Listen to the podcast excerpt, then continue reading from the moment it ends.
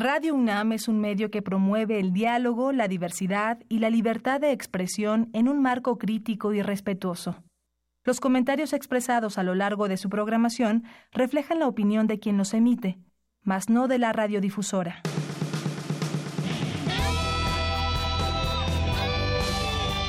Prisma RU.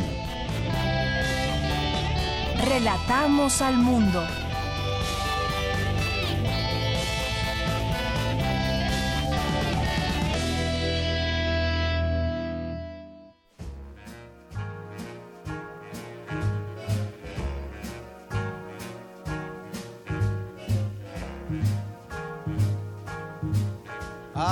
Got you under my skin.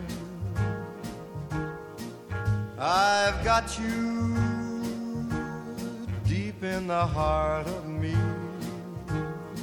So deep in my heart that you're really a part of me.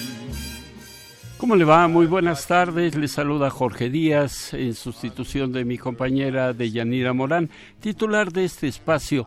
Son la una de la tarde con cinco minutos y estamos arrancando eh, este espacio informativo. Por supuesto, todo lo relacionado a la Universidad Nacional Autónoma de México y también información nacional e internacional porque eh, Prisma le relata al mundo y quisimos eh, empezar este espacio con The Voice, así le conocían en Estados Unidos y en todo el mundo, la voz, Frank Sinatra, quien eh, un día como hoy, pero de 1915, nació allá en Estados Unidos y que pues de familia o de origen italiano, se le llegó a ligar incluso con la mafia italiana neoyorquina, aunque nunca se le pudo comprobar nada, eh, integrante del famoso Rat Pack con eh, el señor Davis, eh, el señor Marino, Dean Martin, perdón, y bueno, pues que hizo historia dentro de este tipo de música en los años 40, 50, hizo películas con todo mundo, con grandes actrices. Y dejamos un poquito de esta clásica canción de Frank Sinatra, Te llevo dentro de mi piel, Under My Skin.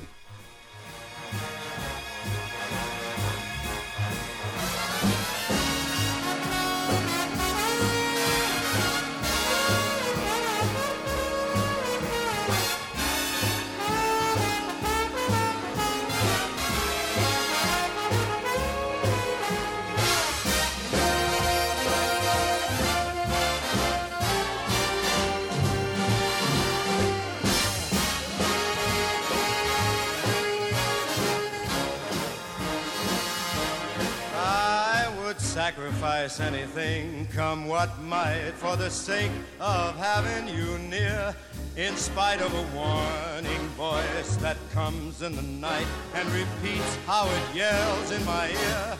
Don't you know, little fool? Terminamos con, terminamos con esta canción de Frank Sinatra y pues pasamos de, de lleno la información porque el día de hoy habrá mucha información eh, universitaria, por ejemplo, eh, un convenio que se firmó entre la Cámara de Diputados y la UNAM, en donde estuvo presente el doctor Enrique Graue, y justamente este, este eh, convenio de colaboraciones para que los legisladores puedan tener acceso al grado de doctorado en cualquiera de las materias que hayan estudiado. También eh, un premio, el Paul Cormans, por la restauración de campanas que datan del siglo XVIII y que en algún tiempo fueron por ahí sustraídas y fueron robadas algunas de ellas en el estado de Nuevo León.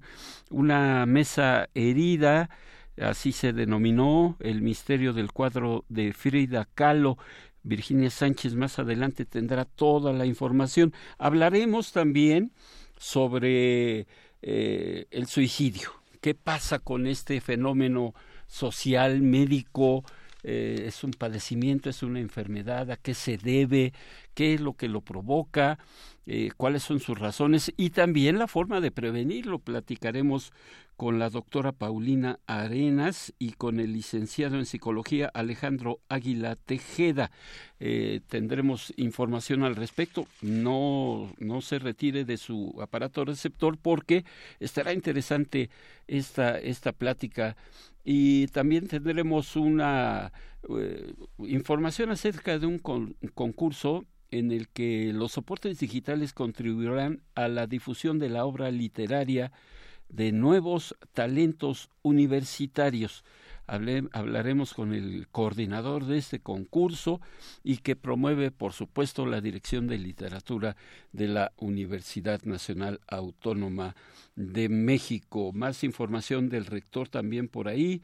Eh, otro tema que a lo mejor puede resultar árido y que no entendemos muchos de nosotros, el Bitcoin, esta moneda encriptada que no permitirá que tengan ahí o que puedan meter las manos los gobiernos, los bancos, tiene sus pros y sus, contras, pero ah, eh, platicaremos justamente, tendremos una mesa de análisis con la maestra Patricia Rodríguez, investigadora del Instituto de Investigaciones Económicas, y con el doctor Miguel González, académico de la Facultad de Economía, ambos de la UNAM. Así es de que no se, no se quite de esta frecuencia porque le daremos toda, toda la información. Relatamos al mundo.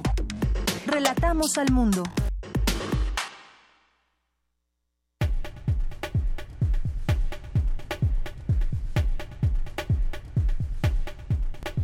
El gran reto que presenta la educación es continuar la transformación al paso acelerado que tiene la sociedad, señaló el rector de la UNAM, Enrique Graue, más adelante Cristina Godínez con todos los detalles.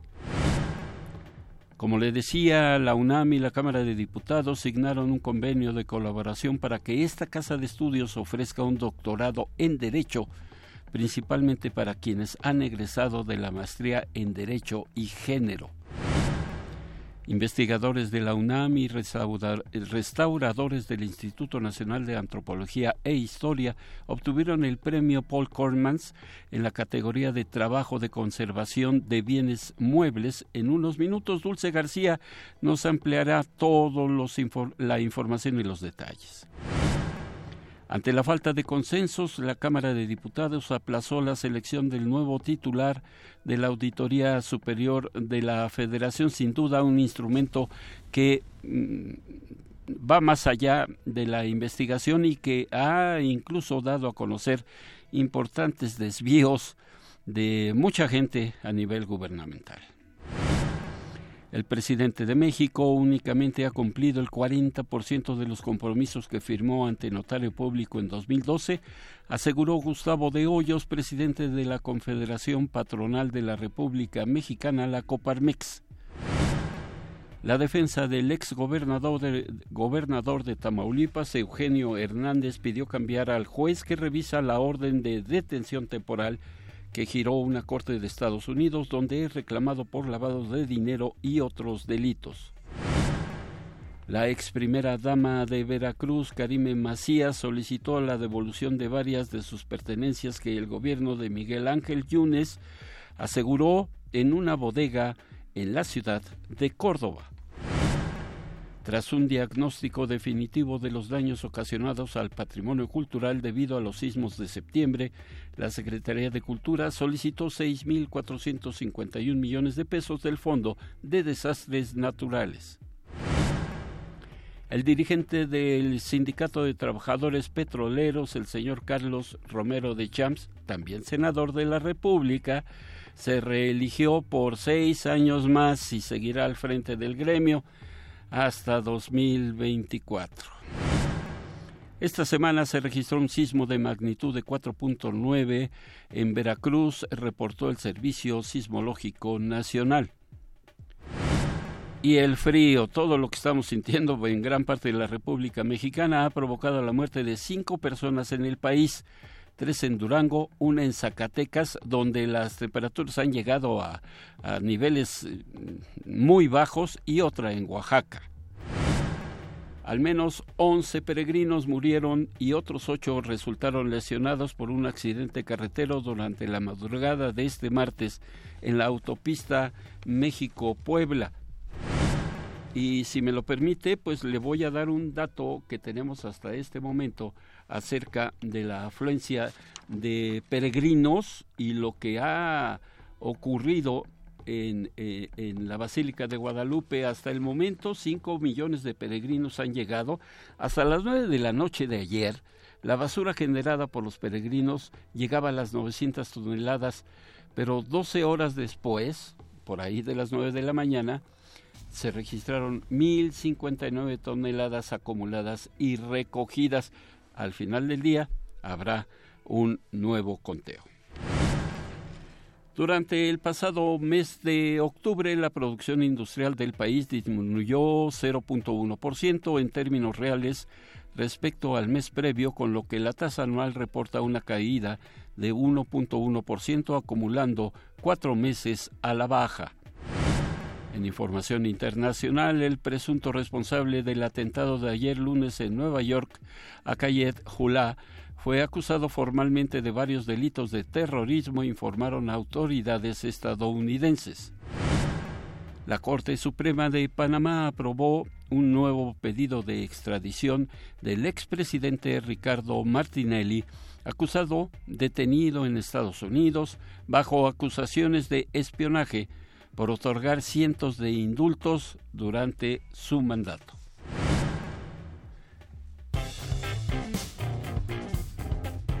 Campus RU. Y como ya es una característica de nuestro espacio, por supuesto, comenzamos con la información universitaria. Eh, le comentaba yo que el rector de, la UNAM y eh, el, el, presidente o integrante de la Junta de la, de, la Coordinación Política de la Cámara de Diputados, el periodista César Camacho, signaron este convenio de colaboración. Vamos a ver de qué se trata porque Cindy Pérez nos tiene justamente la información.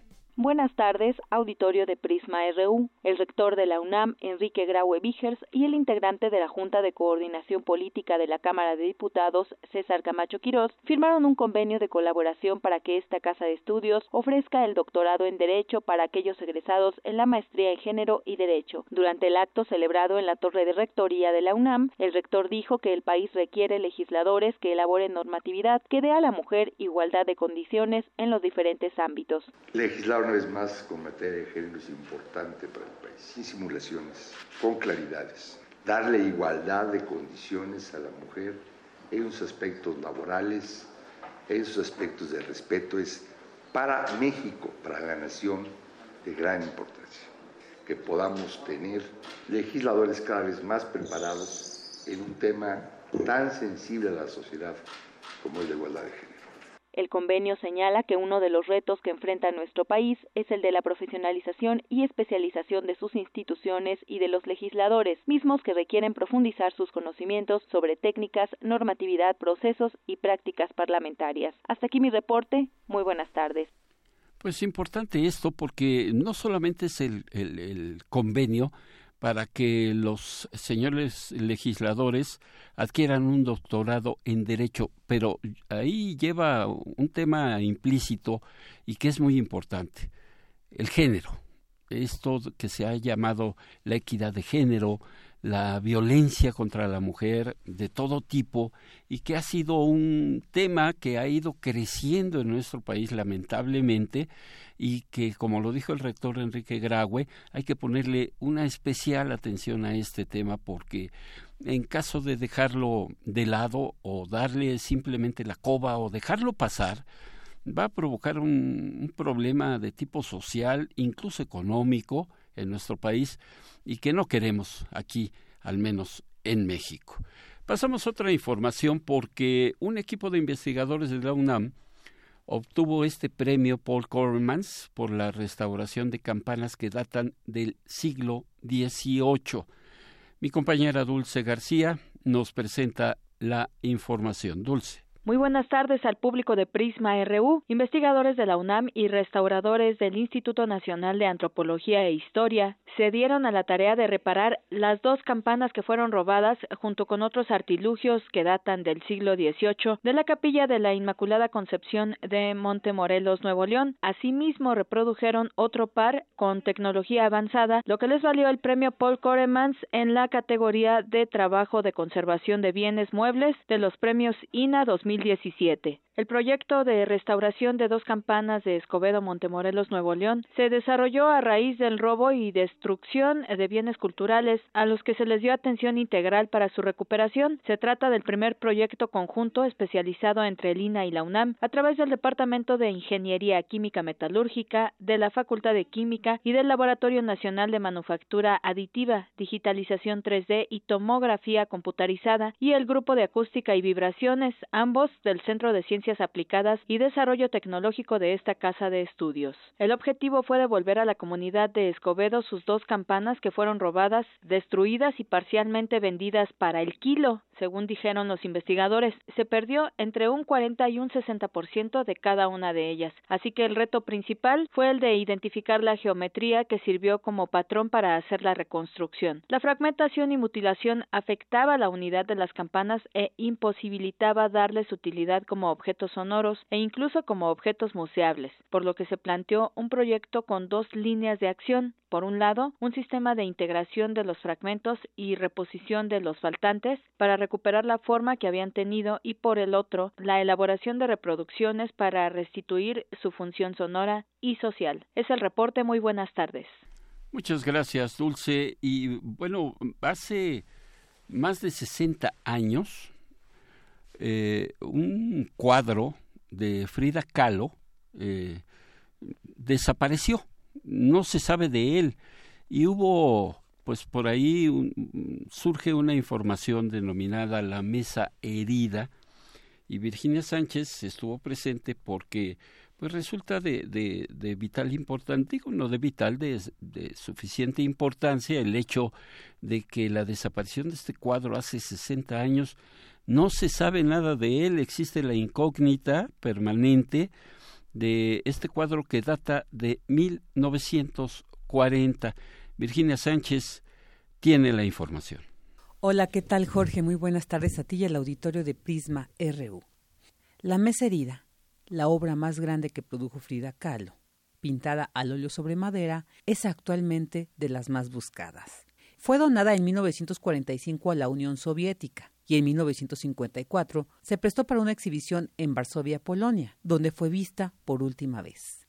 Las obras de Frida Kahlo no pueden clasificarse como autobiográficas, sino como una expresión surrealista de su vida, llenando de acertijos intelectuales, metáforas y lenguajes secretos para enmascarar sus sentimientos internos. Su obra son autorretratos y en algunas pinturas autorretratos dobles, como en La Mesa Herida, donde se aprecia sentada vestida de teguana, lo cual en sí es un disfraz. Así lo detalló la historiadora de arte Helga Prignitz-Poda durante la conferencia que ofreció hace unos días en el Instituto de Investigaciones Estéticas para hablar precisamente de esta obra. Prefería este disfraz solo porque podía ocultar debajo su pierna machita o lo usaba por su importancia para las mujeres tehuanas. La Frida tehuana representa su deseo de superar todas las dificultades. La mesa con sus pies humanos también parece representarla. Las patas de la mesa están desnudas y muestran sus músculos expuestos como si se tratara de una autopsia para determinar la causa de sus enfermedades. Muestra el otro lado de su personalidad, sus desastres, su debilidad y su sufrimiento. Prignis Poda señala que a pesar de que Frida expresó a través de su obra su realidad emocional y espiritual de una manera surrealista, también quiso que fuera más política y útil a la causa revolucionaria. Y tras el compromiso asumido junto con otros artistas, en 1945 donó La Mesa Herida al gobierno ruso para una exposición que enlazaría más desde la cultura a ambos países. Sin embargo, el pintor Alexander Garsimov, jefe de exposición de las Bellas Artes en la URSS, señaló que las obras mexicanas eran formalistas y surrealistas en su método de ejecución, por lo que era imposible exhibirlas públicamente ante su alejamiento del arte realista soviético. Después de ello, no se supo más de las obras, salvo de la mesa herida hasta 1952, cuando Fernando Gamboa, director del Instituto Nacional de Bellas Artes en México, la solicitó para una exposición que se llevaría a cabo en París. Sin embargo, esto es lo que sucedió.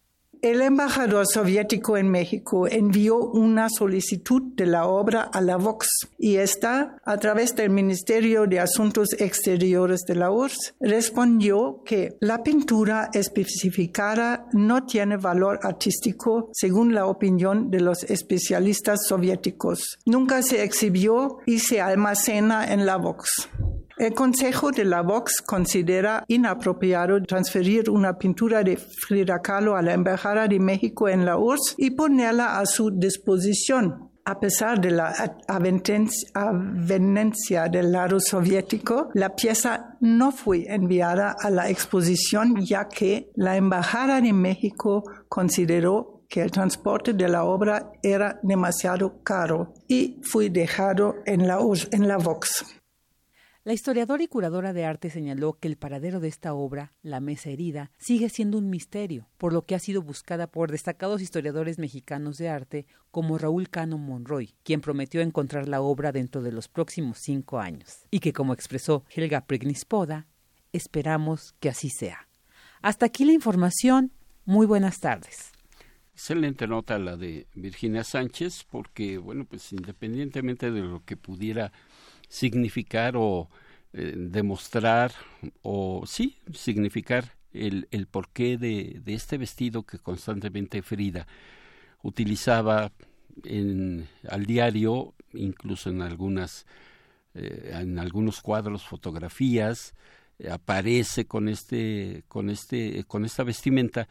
Lo dice la investigadora bueno pues a lo mejor trataba de, ocultar las secuelas de polio que, que sufría Frida, eh, a lo mejor era darle una especie de reconocimiento a la mujer tehuana, que sabemos que en esta parte del Istmo de Tehuantepec, todo lo que es Juchitán, Salina Cruz, en fin, todas estas poblaciones, eh, las tehuanas han sido por característica unas mujeres muy fuertes, trabajadoras, y que, bueno, pues eh, era parte de la admiración de la propia Frida. Vamos a, a un pequeño corto y regresamos. Porque tu opinión es importante, síguenos en nuestras redes sociales, en Facebook como Prisma RU y en Twitter como arroba PrismaRU. Prisma RU. Relatamos al mundo. Bien, pues yo le agradezco muchísimo que se encuentre en la línea la doctora Paulina Arenas. Ella es académica de la Facultad de Psicología de la UNAM y vamos a, abordar un tema que según algunas notas informativas, algunos análisis que se han hecho incluso en distintas entidades académicas y de eh, ayuda eh, para el estrés, para la eh, depresión, todo esto que significa el cambio de ánimo de muchas personas, el suicidio, simplemente. Eh, se tiene por ahí detallado que el, mayor porcentaje es la depresión con un 28%, la situación económica, el engaño de la pareja, el estrés o frustración, pero también se señala que este mes de diciembre es como que un mes donde se presenta más este fenómeno, si es que así lo podemos calificar. Doctora, eh, ¿qué nos puede usted decir al respecto? Muchas gracias y es un placer estar con ustedes. En efecto, es una problemática de salud pública demasiado compleja y creo que es importante hablar de ella porque pues constituye una de las tres primeras causas de muerte violenta a nivel mundial. En México, en efecto, este esta problemática representa la tercera causa de muerte en jóvenes y especialmente en esta población eh, tiene pues considero que es muy importante identificar cuáles son los factores de riesgo asociados a esta problemática. Eh, la depresión, como, como bien lo comentas, es uno de los múltiples factores que están asociados a este problema de salud pública. Y bueno, pues hay muchos mitos sobre el suicidio que tienen que ver con estas ideas, por denominarlas de una manera errónea, acerca de, de qué ocurra a propósito de este fenómeno, en efecto, podemos llamarlo así. Eh, sin embargo, en la mayoría de las ocasiones estas concepciones erróneas contribuyen a, a la creencia de que no es posible evitar esta conducta. Sin embargo, pues vamos a, hemos visto en los diferentes estudios, investigaciones a nivel nacional y también internacional que podemos identificar diversos factores de riesgo considerándolos como aquellas situaciones que pueden incrementar la posibilidad de que suceda este comportamiento suicida, dentro de los cuales se encuentran, por ejemplo, eh, la depresión. Eh, ¿Por qué se tiende a considerar que diciembre es una época en la cual incrementan este, este tipo de, de acciones? Pues porque hay una serie de situaciones a nivel contextual, que es uno también de los posibles factores de riesgo precipitantes ante la conducta suicida, que pueden estar vinculados con sentimientos de desesperanza, de un gran dolor emocional o psicológico por parte de las personas, porque es cuando también en esta época se tiende a, pues reflexionar mucho a propósito de lo que ha ocurrido, por ejemplo, durante el año, ¿no? Se cierra un ciclo eh, a nivel como temporal, se cierra un ciclo, entonces muchas veces eh, en esta época pues empiezan a a llevarse a cabo una serie de reuniones a nivel social, familiar, y cuando las personas que tienen eh, una serie de emociones mm, asociadas a la depresión, por ejemplo, tienden a sentirse a veces derrotados, atrapados, con mucha dificultad para resolver algunas problemáticas y especialmente para adaptarse a las situaciones que, que se están presentando en su entorno. Entonces, no es que sea diciembre como la, el momento, la época meramente, pero a nivel contextual sí puede estar influyendo o asociándose a estos factores de riesgo que puedan estar presentados a, presentándose ante la muerte por suicidio. Doctora, yo quisiera ir por partes. Usted ya nos aclara que es, vamos a decir, es un mito que sea justamente el mes de diciembre donde más se presente esta situación. Sin embargo, el dato que usted eh, nos da de que es la tercera causa de muerte en nuestro país en la actualidad. Ese sí es un tema de referencia porque se presenta justamente cada vez más la cuestión económica, por ejemplo, que no encuentran empleo muchos, muchos, muchas personas, eh, el abandono de los jóvenes, de los niños, o simplemente una discusión de tipo de, tipo marital o de pareja en donde pues eso también influye. Eh, yo quiero preguntarle a usted, ¿hay alguna etapa de la vida del ser humano, del individuo, donde se presente con, con mayor frecuencia este, e, este problema de salud pública o puede surgir en cualquier momento? Esa es la pregunta concreta que quiero hacerle. Sí, bueno, hay, sí, los datos de epidemiología nos arrojan información, por ejemplo, muy puntual acerca de que ya hay cada vez más y mejores registros. ¿no? Antes es cierto que tampoco es que se tuviera mucha claridad a propósito de estos registros, no eran tan fiables por estos mitos que yo le comentaba. No es necesariamente que el que se suicida, que tienda a haber una, al, pues sí, como cifras a la alza en cuestión de en esta época del año, no es que eso sea un mito, sino más bien el mito tiene que ver con que solamente ocurren en tal momento, solamente ocurren por tal situación. O sea, no, en realidad hay una serie de factores múltiples que se combinan para que haya momentos como diciembre que puedan eh, precipitar, digamos, ¿no? la ocurrencia de este tipo de situaciones.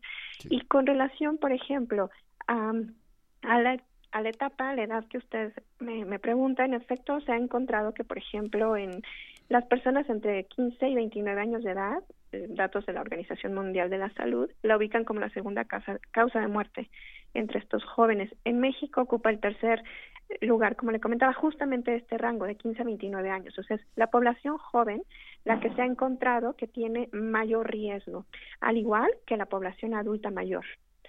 Eh, las situaciones pueden variar de individuo a individuo, ¿no? Eh, como como comentaba hace un momento, existen diversas situaciones que pueden estar presentes en la vida de las personas dependiendo, por ejemplo, a la edad de adultos mayores hay muchas enfermedades físicas eh, que están asociadas con, con esta idea de querer morir, de no encontrarle sentido ya a la vida, ¿no? Eh, y bueno, por ejemplo, en los jóvenes también se está viendo que, aunque muchos dicen, bueno, ¿cómo es que un joven puede pensar en morir cuando tiene toda la vida por delante? Sin embargo, es una de las poblaciones que mm, están en mayor riesgo y mayor vulnerabilidad. Entonces creo que hay, es muy importante considerar que eh, se puede prevenir esta problemática y hay que identificar cuáles son los focos de riesgo que nos arrojan tanto los jóvenes que están en este rango de edad de 15 a 29 como los adultos eh, mayores en algún momento determinado. Pero sí, pero eso es lo que la estadística, bueno, perdón, la epidemiología nos arroja en estos datos, ¿no? De tasas y prevalencias. No obstante, pues yo creo que cualquier persona, cualquier edad puede presentar cualquier situación que lo lleve a estar en una situación de vulnerabilidad que hay que atender.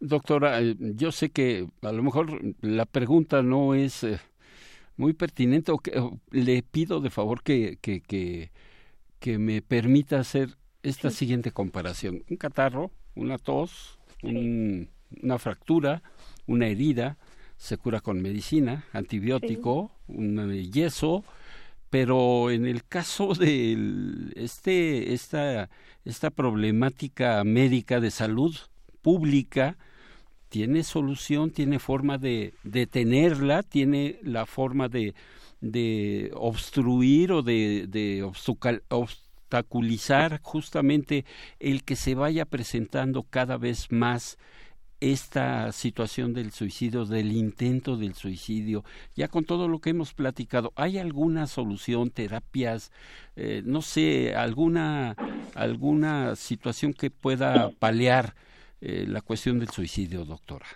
Sí, claro que sí existe, por supuesto. Eh, una de las cosas que, que a propósito de esto que usted comenta quiero resaltar y me parece muy valioso es que el hecho de hablar sobre el suicidio nos puede ayudar a prevenirlo. Es muy importante saber que esta problemática de salud pública eh, se puede prevenir, se puede evitar, ¿no? ¿De qué manera evitarlo? En, primero es si nosotros estamos identificando alguna situación en nosotros mismos que puede estar asociada con depresión, como lo decía usted en algún momento, eh, si yo estoy viendo que me está costando mucho trabajo adaptarme a lo que me está ocurriendo en la vida, que cada vez me estoy aislando más, que que de repente identifico en mí algunas pautas de conducta que me hacen mm, cuestionarme si estoy bien, ¿no? Creo que ese es un buen momento para que uno a nivel personal pueda voltear a ver y a reflexionar un poquito de qué me está pasando y entonces a dónde acudir. La Facultad de Psicología tiene cinco eh, centros comunitarios, de los cuales tres de ellos pueden eh, podemos acceder a ellos de una manera bastante económica, o sea, nada más es una cuota de recuperación mínima eh, a partir de un análisis, un estudio socioeconómico, pero es una buena puerta para poder acceder a la atención oportuna en un momento adecuado, ¿no? Es decir, tenemos ahí especialistas que están formados y están formándose en la atención, por ejemplo, ante esta problemática. Existen terapias basadas en evidencia que hoy por hoy han comprobado que en un 80% tienen un, un 80% de efectividad en la reducción de la problemática suicida. Entonces, ¿de qué se puede prevenir? Sí. Eh, como usted me preguntaba, mediante medicamentos en particular, bueno, dependiendo de la situación, si, es, si la depresión, por ejemplo, es uno de los factores asociados a la problemática de esta persona en particular de la que habláramos, se puede tratar también mediante el uso de psicofármacos, pero es fundamental que sea de manera paralela una atención psiquiátrica y a nivel psicoterapéutico. Pues doctora eh, Paulina Arenas, académica de la Facultad de Psicología de la UNAM, le agradezco los conceptos que ha vertido aquí en Prisma RU porque nos parece de, de, eh, importancia el hablar de esta situación. Y algo que me llama mucho la atención es que, pues, hablar del suicidio es la mejor forma de prevenirlo y para ello la Facultad de Psicología tiene terapias, tiene ayuda, eh, algún contacto que podamos tener, que nos dé algún teléfono, alguna liga o simplemente que vayan a la facultad y busquen eh, dónde se otorga, dónde se da este tipo de terapias de ayuda a las personas que tienen ciertos problemas. Sí, claro que sí. Eh, pueden acudir directamente, por supuesto, al eh, directamente a la facultad, pero también tenemos un call center que es 5622. Sí. 5622 88. Sí. 00. Muy bien, pues eh, nosotros vamos a, proporcionar en la, página. en la página de la Facultad de Psicología, por supuesto. Bueno, pues doctora, le agradezco muchísimo su atención y pues nosotros seguimos en contacto con este tema tan importante. Muchas gracias a usted, que tenga muy buena tarde. Muchas gracias. Hasta, luego. Bueno, y de aquí pues vamos a hablar con el licenciado en psicología Alejandro Águila Tejeda, director del Instituto Hispanoamericano de Suicidología y que, bueno, surgió en el año 2011, justamente el 13 de diciembre. Estamos a un día de que, pues, eh, cumplan años, eh, doctor, porque, bueno, la firme intención de ustedes es hacer la prevención del suicidio en México y Latinoamérica. Entonces, eh, ustedes, ¿cuáles son las áreas? Ante todo, buenas tardes, primero, doctor Águila, y pues saber cuáles son las áreas que ustedes abarcan en este importante, en este singular eh, Instituto Hispanoamericano de Suicidología. ¿Qué tal? Muy buenas tardes. Pues un gusto que estemos en comunicación y efectivamente eh, este, cumplimos seis años de habernos constituido como el Instituto Hispanoamericano de Suicidología, el único en México y Latinoamérica, dedicado a tanto a la prevención del suicidio, con pláticas, conferencias, diplomados, cursos, que permitimos a que mucha gente pueda acudir y que se capacite sobre la suicidología, que es la ciencia referida a las conductas autodestructivas y el suicidio. Nosotros no solo hacemos prevención, sino también tenemos una clínica comunitaria que esto nos permite atender a todo tipo de gente independientemente de su situación económica, ya que se hace un estudio socioeconómico para darle la atención multi e interdisciplinaria. Y con ello también podemos hacer la atención para la posvención, que tiene que ver con las familias y amigos y gente cercana a una persona que ya se suicidó. Esto quiere decir que incluye psicoanálisis, psicología, pedagogía, tanatología, que es esto relacionado con la familia, psiquiatría, en fin, ustedes abarcan todas estas áreas, toda esta gama. Así es, somos 10 miembros fundadores, sin embargo, en estos seis años hemos podido incluir a diversas áreas como logoterapia, sumado a las que ya usted mencionó, y también personas que se han especializado en terapia familiar en adolescentes, en niños, y por supuesto no descuidar a los de la tercera edad. Bien, doctor, a mí me llama la atención eh, una conferencia que ustedes acaban de, dar apenas el primero de diciembre en cómo dar noticias sobre el suicidio. Nosotros que estamos aquí en los medios, en ocasiones como que no tenemos el tacto, eh, hay que reconocerlo, no sabemos cómo dar este tipo de de, noticias acerca del suicidio. Platíquenos de esta conferencia, doctor. Efectivamente, esta conferencia hemos podido darla en varios estados de la República. El 1 de diciembre estuvimos en Ciudad Juárez y se convocaron a todos los medios más importantes de ese estado.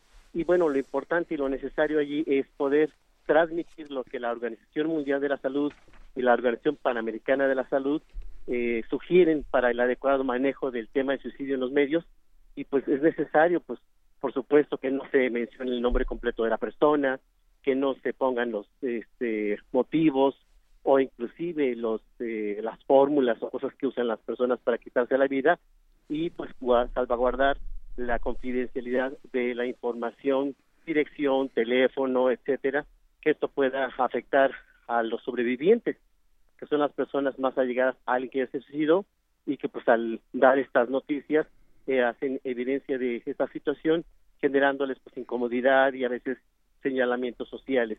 Entonces, por ello es muy importante que se maneje en una adecuada discreción toda la información referida al fenómeno de suicidio.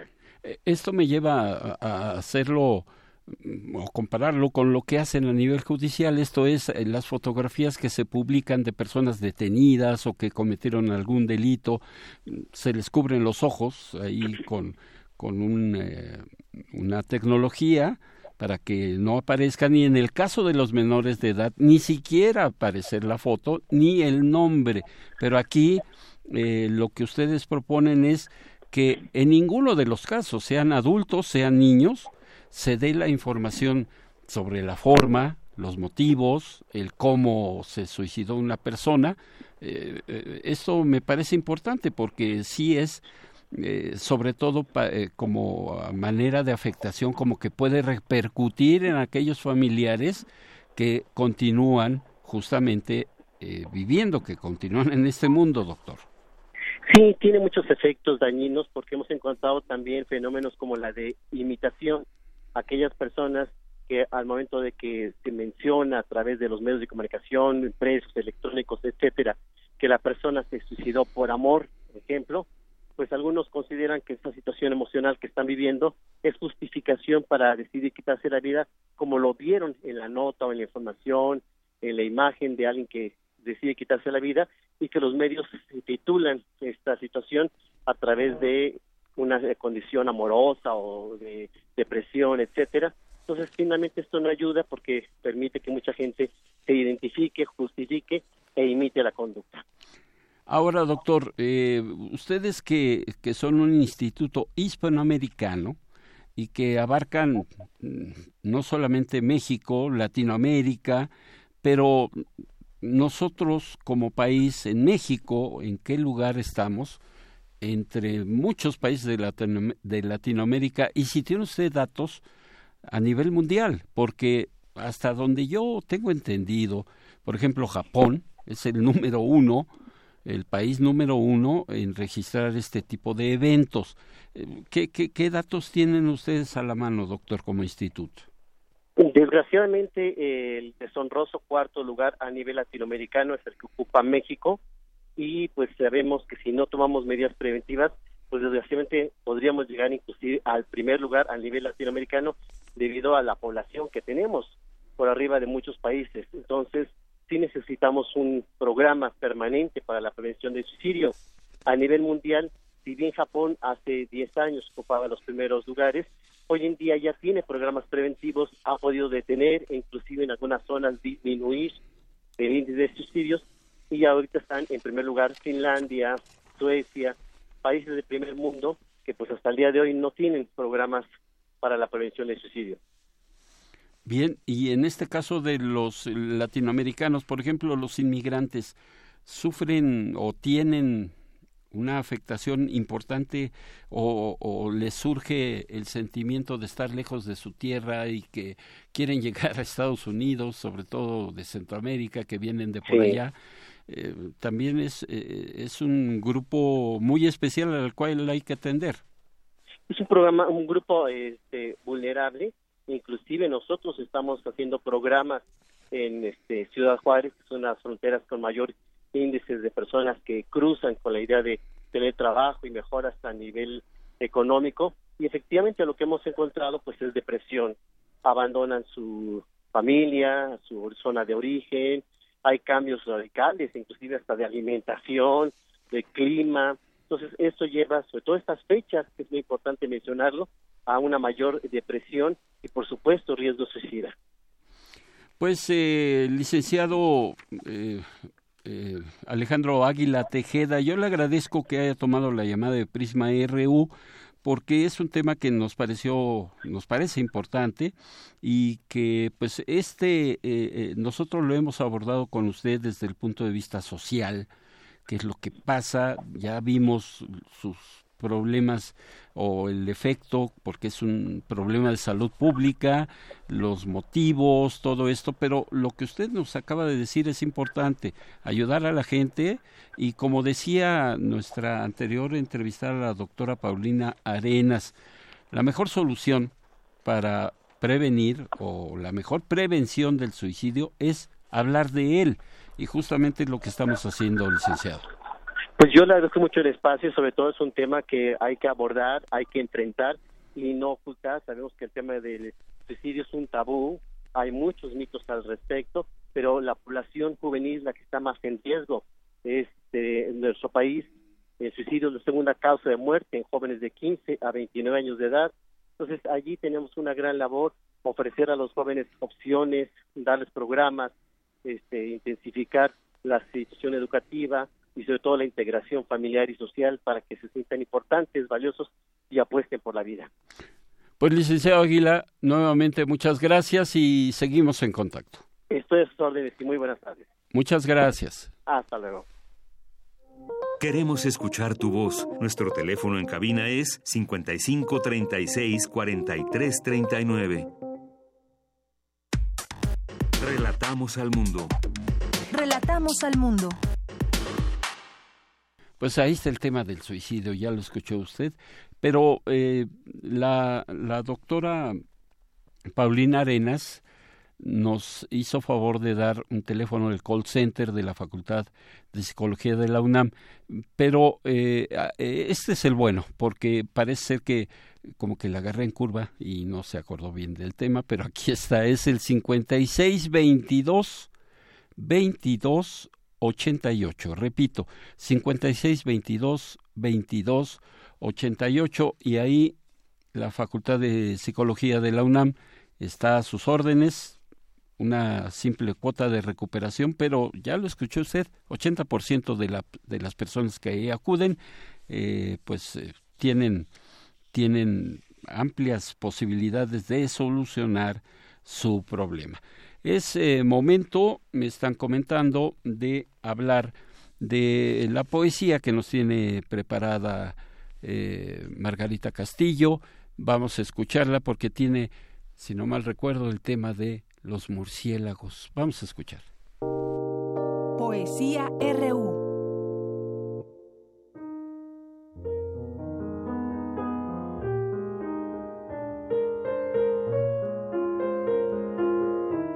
Después de muchos años, tantos que no sé realmente cuántos han pasado, ayer tarde pude ver recortándose en el crepúsculo rojo plomizo las inquietas siluetas de los murciélagos, papeles temblorosos, motitas negras salpicando el cielo, dispersándose en bandadas hacia los mil y un rumbos de sus comederos.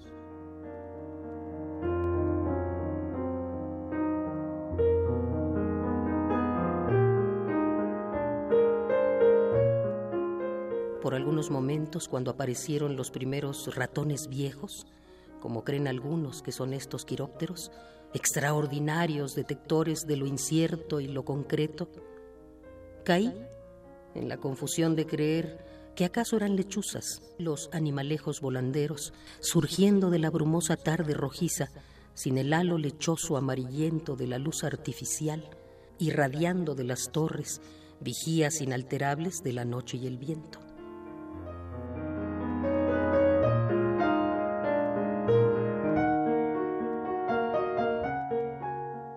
Recordé al punto que las lechuzas son más grandes que el murciélago común, más raudas que estos, que vuelan no detectando sino viendo, que lo hacen en bandadas y graznan, mejor aún, chillan, chiflan de modo estridente y agudo, contrastando con el canto del búho ronco y lúgubre, quizá porque, como dice la gente, anuncia la muerte de algún indio en un oscuro rincón del continente.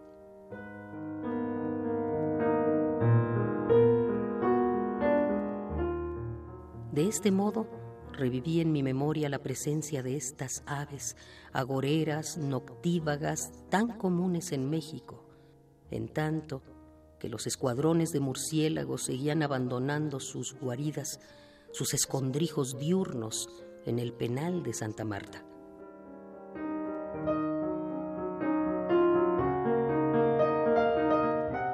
Ayer, por primera vez en muchos años, tantos que casi he perdido la cuenta, me sentí poeta, integrado a la cósmica grandeza que en mi torno podía aspirar, mirar, tocar. ¿Acaso tenía que ver con la noticia de que estaba ya listo el expediente para mi libertad?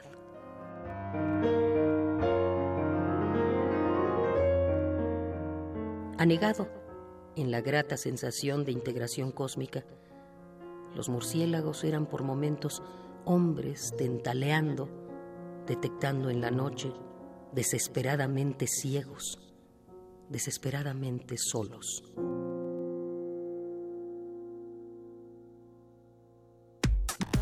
Relatamos al mundo. Relatamos al mundo. Regresamos a Prisma RU y bueno, la Dirección de Literatura de la UNAM crea un concurso en el que los soportes digitales contribuirán a la difusión de la obra literaria de nuevos talentos universitarios.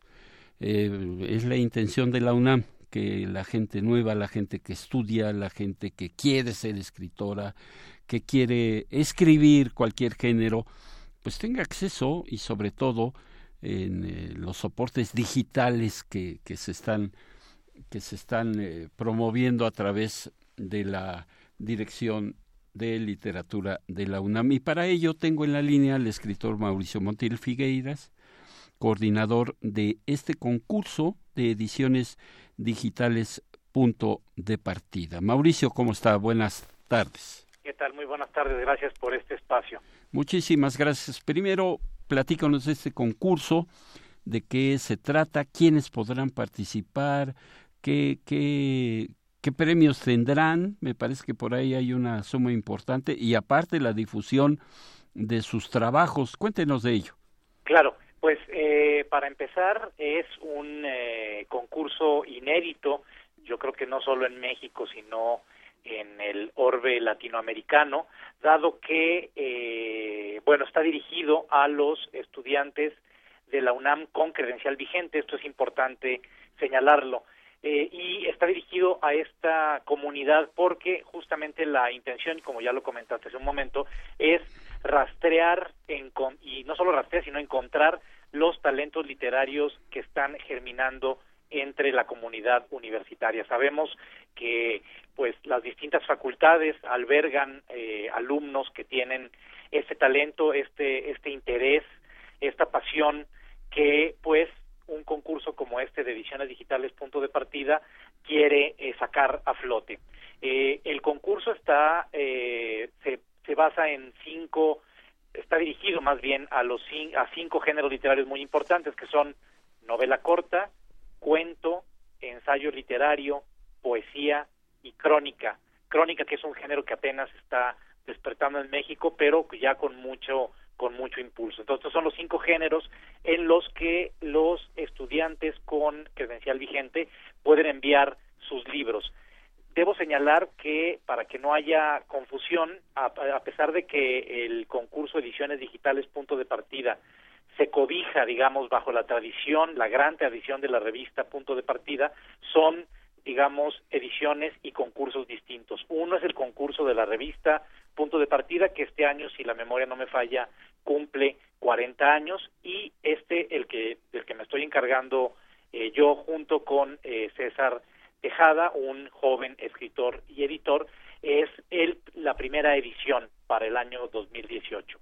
Entonces, eh, también debo señalar que a nuestro auditorio, los que nos estén escuchando, pueden consultar las bases de este concurso en la página de la difusión de literatura de la UNAM en www.literatura.unam.mx. Ahí, ahí van a encontrar dos rubros, que es, como digo, el concurso clásico de la revista Punto de Partida y también el concurso Ediciones Digitales Punto de Partida, que es el que estamos promoviendo actualmente. Ahora, Mauricio, eh, punto de partida, la tradición es desde la década de los 60, como tú lo comentaste.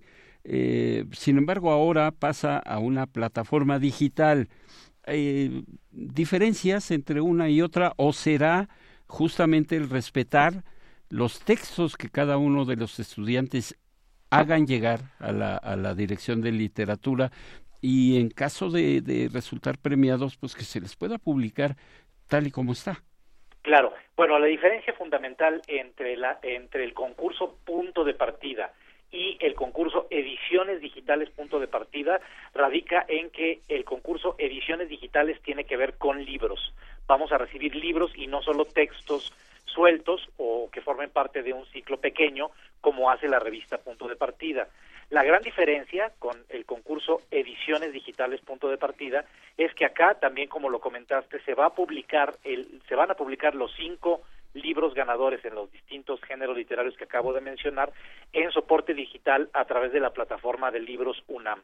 Esta es una oportunidad única para, para, pues, para publicar, para dar a conocer los libros eh, ganadores en esta plataforma y otra de las grandes ventajas de este concurso, además de la, de la publicación en el soporte digital de libros UNAM, es que cuenta con una bolsa de siete mil pesos para cada uno de los, de los rubros.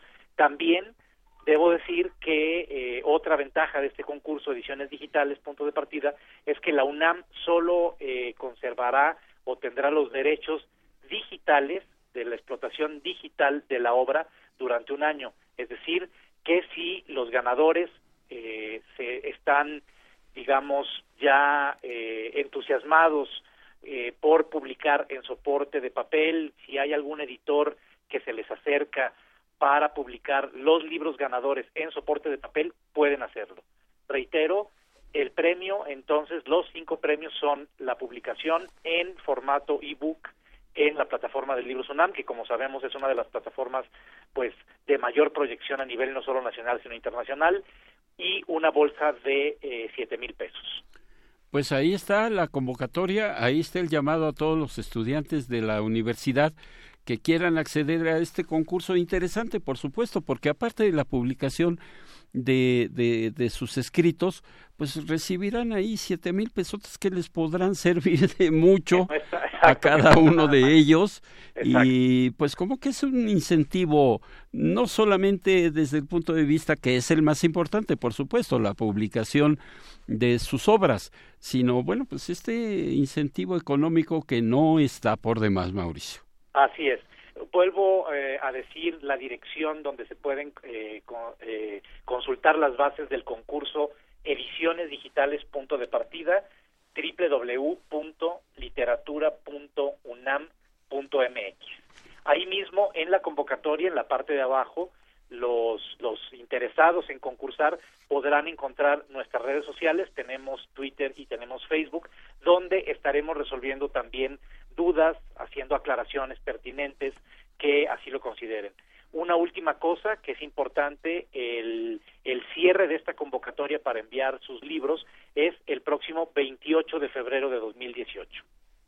Bien, pues ahí está, todavía tienen tiempo, si es que no han terminado sus obras, sus trabajos, pues ahí está, pero yo creo que la mayoría de ellos ya tiene preparado todo su, su instrumental, todos sus escritos, todas sus hojas, su publicación y seguramente habrá una gran afluencia, Mauricio, y por lo pronto pues no me queda más que agradecerte el que nos hayas eh, compartido el tema y de qué se trata este concurso. No, al contrario, gracias por el espacio y una vez más, pues todos los que nos estén escuchando, que sean estudiantes de la UNAM con credencial vigente o bien que conozcan a estudiantes de la UNAM con credencial vigente, anímense, anímenlos a participar en este concurso. Realmente es una iniciativa eh, inédita en México, como dije, en el orbe eh, latinoamericano, y pues la UNAM siempre está al tanto de los nuevos talentos literarios. Muy bien, Mauricio Montiel Figueiras, coordinador del concurso de ediciones digitales Punto de Partida. No me queda más que agradecerte. No, hombre, al contrario, muy buenas tardes. Muchas gracias, hasta luego. Hasta luego. Vamos a un corte y regresamos. Cine, teatro, danza, museos. La oferta cultural de la Ciudad de México es una de las mayores a nivel mundial. ¿Te gustaría planear un fin de semana inolvidable? Escaparate 961. La UNAM y la Ciudad de México en un solo lugar. Sintonízanos todos los viernes a las 3 y cuarto de la tarde. Y aprovecha todo lo que esta gran ciudad tiene para ofrecerte. Escaparate 961. Por el 96.1 de FM. Radio UNAM. Experiencia sonora.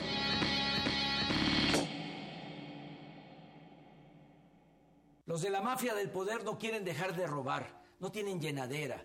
Por eso andan asustando diciendo que somos populistas o nos comparan con Maduro o con Trump. Mándalos por un tubo, no tengas miedo. El cambio va a ser ordenado y pacífico. Llevamos años luchando y no se ha roto un vidrio. Ten confianza. Lo único que queremos es acabar con la corrupción, que haya trabajo, que haya seguridad y bienestar para todos. Morena, la esperanza de México. El Museo de Arte Moderno abre sus puertas a la exposición La parte más bella, integrada por 115 imágenes en blanco y negro, cuya temática central es la exaltación de los cuerpos femenino y masculino. Las imágenes están trabajadas en fotograbados, fotocollage, fotoensayos y fotomontajes de 64 artistas de Europa, Estados Unidos, Japón y México. Los contextos de las representaciones del cuerpo van de la calle a las escenas intimistas. La exposición La parte más bella se puede visitar en el Museo de Arte Moderno, Chapultepec, Ciudad de México. Como los pulpos, los escritores son más sabrosos en su tinta. Una producción del Instituto de Energías Renovables de la UNAM. Lunes y miércoles al mediodía por el 96.1 FM. Radio UNAM. La Facultad de Ciencias Políticas y Sociales de la UNAM y Radio UNAM te invitan al Diplomado Creación en Voz, Locución y Principios de Actuación Radiofónica. 240 horas de Ah, respiración. Resonadores. Memoria afectiva. Percepción sensorial. Improvisación. Radioteatro. y mucho más. Comenzamos el 8 de enero. Diplomado con opción a titulación. Imparte Tessa Uribe. Informes al 5622-9470. Extensiones 84226 y 84229. Y al 5697-0746. Temario en www.dsyvpoliticas-mediounam.org. Porque tu opinión es importante, síguenos en nuestras redes sociales, en Facebook como Prisma RU y en Twitter como arroba PrismaRU. Queremos escuchar tu voz. Nuestro teléfono en cabina es 55 36 43 39. Relatamos al mundo. Relatamos al mundo. Bien, regresamos a Prisma RU. Mi compañera Cristina Godínez nos tiene la siguiente información sobre eh, algo que dijo el, el rector de la UNAM, el doctor Enrique Graue. Señaló que el gran reto que presenta la educación es continuar la transformación al paso, a paso acelerado que tiene la sociedad. Vamos a escuchar a mi compañera Cristina Godínez. Jorge, auditorio de Prisma RU, buenas tardes. Con motivo de la inauguración del cuarto Congreso Internacional de Innovación Educativa, el rector de la UNAM, Enrique Graue, afirmó que innovarse es hacer algo nuevo sobre lo construido y que en educación siempre se construye sobre algo existente. Señaló que vivimos en un mundo globalizado, polarizado, intolerante y proteccionista, por lo que el gran reto de la educación es continuar una transformación al paso acelerado que tiene la sociedad. Escuchemos al rector. Hoy en día, quienes se han dedicado a estudiar eso dicen que viene la cuarta revolución. Y esta cuarta revolución fundamentalmente va a tener la capacidad de innovar en las tecnologías, en los materiales, en, todo, que tendremos que movernos muchísimo más rápido. En este lapso de tiempo, si ustedes analizan, de la primera revolución industrial a la división del trabajo, pasaron 220 años. De 1908 a 60 pasaron 60 años. De los fines de los 60 a esta, en 40 años tuvimos que transformarnos. Y probablemente tengamos que transformarnos mucho más rápidamente en los años por venir. Este es el gran reto que presenta la educación. En continuar una transformación al paso acelerado que tiene la sociedad. En tanto, Salvador Alba, presidente del Tecnológico de Monterrey, señaló que los factores de éxito en el futuro serán compartir y generar confianza. Expresó que el futuro tiene como retos un mundo sin fronteras, compartido, realidad virtual y big data. Cabe señalar que la UNAM es la invitada especial del cuarto Congreso Internacional de Innovación Educativa Diseñando el Futuro de la Educación, organizado por el Tecnológico de Monterrey. Jorge, este es mi reporte. Buenas tardes. Gracias, Cristina. Sin duda hay una información del rector importante respecto a la educación. Y ahora pasamos con Dulce García, porque esta época decembrina, usted ve las calles del centro de la Ciudad de México, y no nada más en el centro, ¿eh? en todas partes, en la zona rosa, en los grandes centros comerciales, dicen que no hay dinero, pero los centros comerciales están abarrotados. Y bueno, pues en esta época de sembrina se acentúan estas compras compulsivas de estas personas que tienen en sus manos el, el aguinaldo, la quincena, no saben qué hacer con ese dinero, no hay una cultura de ahorro en nuestro país lamentablemente, pero bueno, también se puede catalogar como un trastorno psicológico.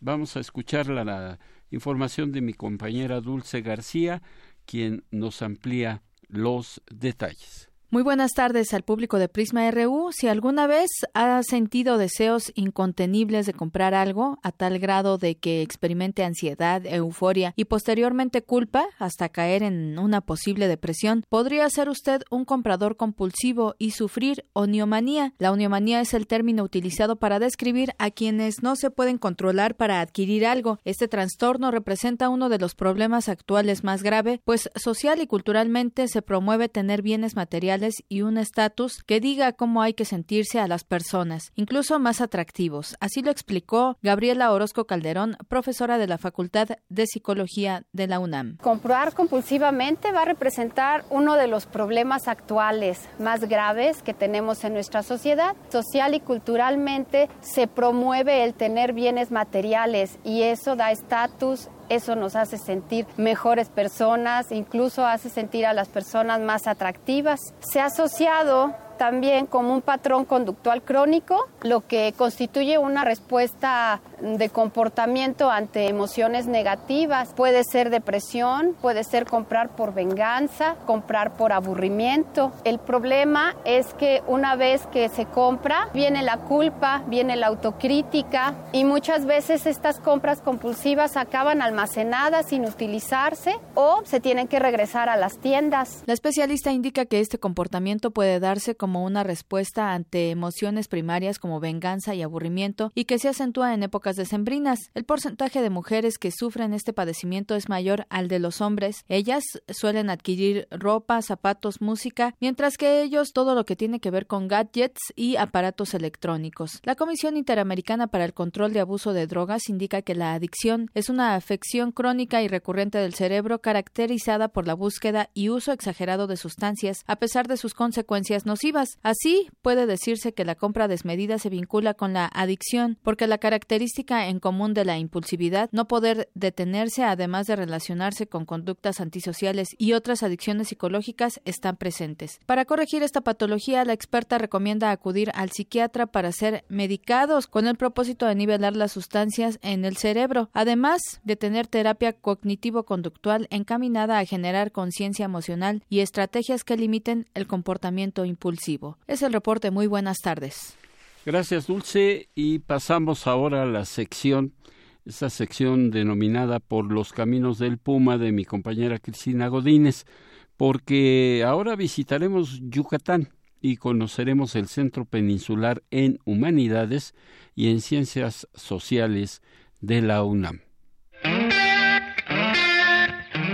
Por los caminos del Puma.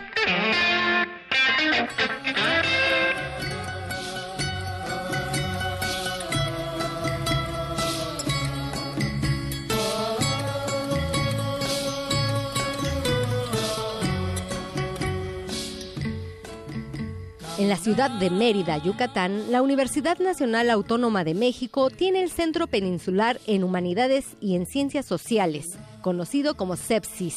Entre los objetivos de este centro está el de realizar investigación en las áreas de humanidades y en ciencias sociales. Pero, ¿cuál es el origen de esta dependencia universitaria? De ello nos habla la maestra Daniela Tarjuni Navarro, jefa de extensión académica del CEPSIS.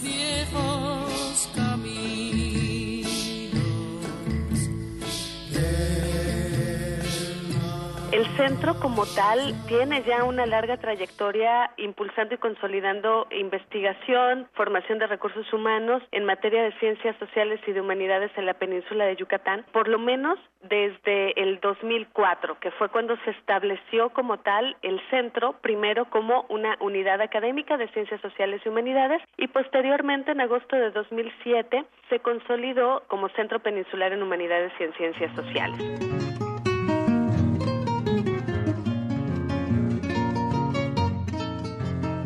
Desde su creación se han dado a la tarea de trabajar en diversos programas académicos y culturales.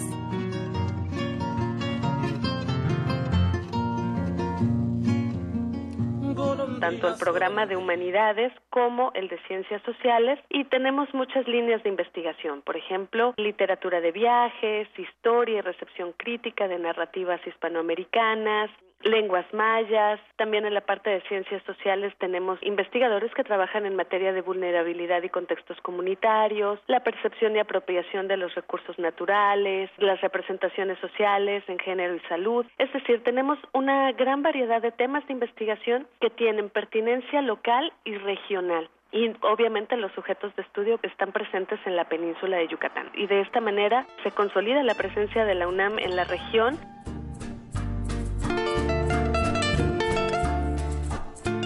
Y como un ejemplo de su labor académica tenemos las siguientes actividades. El CEPSIS coordina junto con la Facultad de Filosofía y Letras la licenciatura en Desarrollo y Gestión Interculturales y también tenemos una gran oferta de idiomas, ya sea inglés, alemán, francés, italiano y español para extranjeros. De hecho, manejamos anualmente un programa que es el programa de inmersión para extranjeros en donde estudiantes, por ejemplo, de otras sedes foráneas de la UNAM en el extranjero, por ejemplo, de la UNAM Canadá o también de la UNAM en Los Ángeles o en Chicago, han venido a, a este centro a estudiar estos programas de inmersión. Además de la oferta académica, nosotros también como centro ofertamos la maestría en trabajo social y a través del área de extensión académica tenemos muchas actividades para el público en general.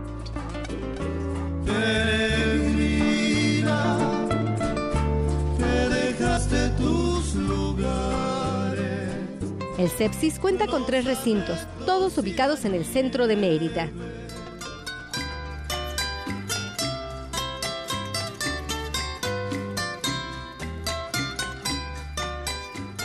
El recinto o la sede principal es el eh, ex sanatorio Rendón Peniche. Ahí es en donde se encuentran todas las oficinas y los, el grueso de los investigadores, todas nuestras autoridades, tanto académicas como administrativas, y ahí mismo contamos con la biblioteca y el Fondo Reservado Ruz Menéndez. Tenemos ahí nuestros auditorios y salas de videoconferencias para todas nuestras actividades académicas.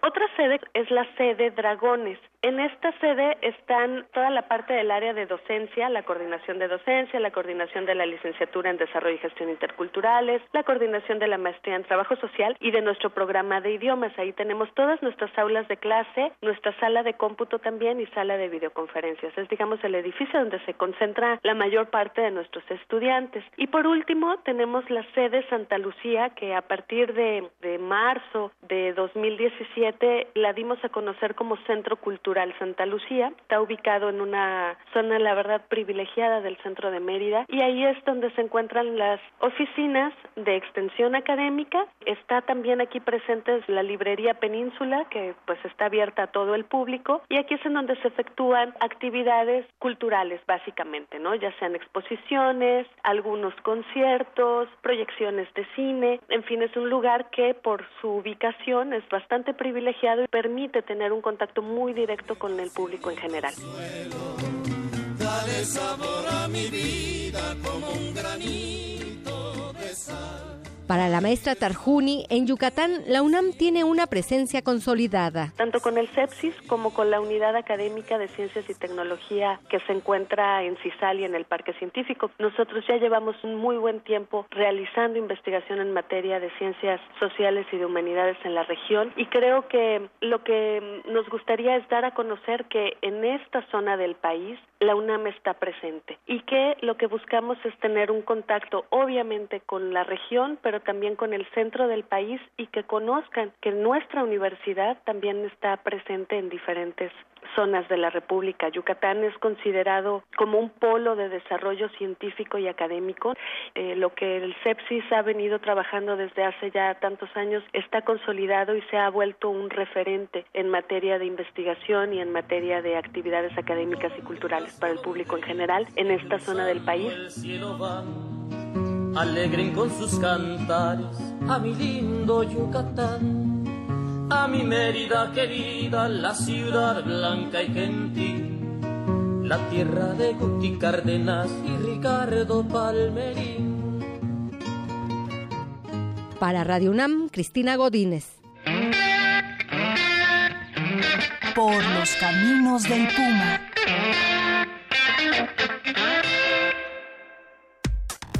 Relatamos al mundo.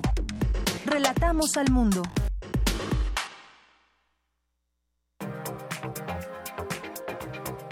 Internacional RU.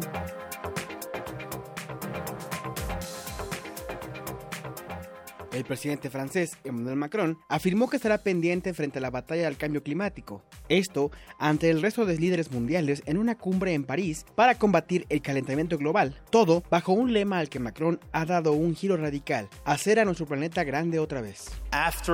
Después de su decisión, aceleramos las ratificaciones, eh, tuvimos cada vez más países que querían unirse y ratificar el Acuerdo de París. Para mucha gente fue un golpe. Muchos pensaron que con esa salida el tratado estaba en peligro.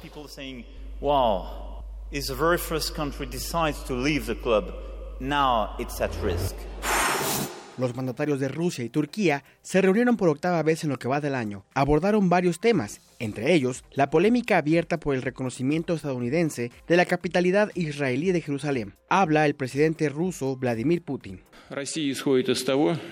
Rusia asume que estas negociaciones deben construirse a partir de las decisiones previas de la ONU. Los detalles específicos del Estatuto de Jerusalén son un asunto que debe tratarse en negociaciones directas entre palestinos e israelíes. El presidente turco, Recep Tayyip Erdogan, también se pronunció al respecto. Israel interpreta los acontecimientos recientes como una oportunidad para incrementar la presión y la violencia contra los palestinos. Nadie que tenga una conciencia moral o principios puede ignorar estos crímenes.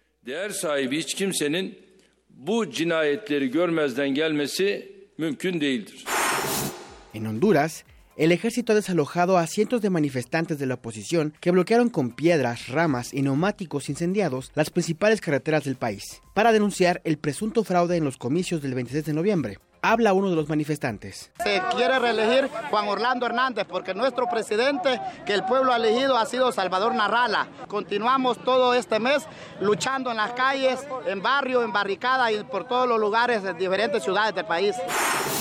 La UNICEF alertó que uno de cada tres usuarios de Internet es menor de edad.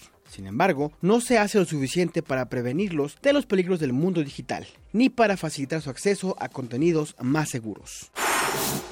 El Bitcoin se dispara más del 10% tras su debut en el mercado. Ha superado los 17.500 dólares. Habla el responsable de análisis de mercados de capitales, Robert Halber, del Bader Bank.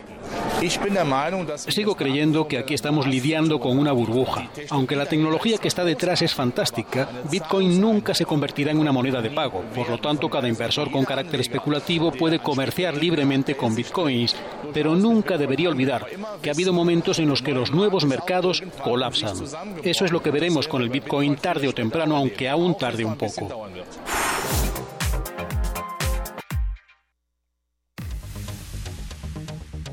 Debate RU.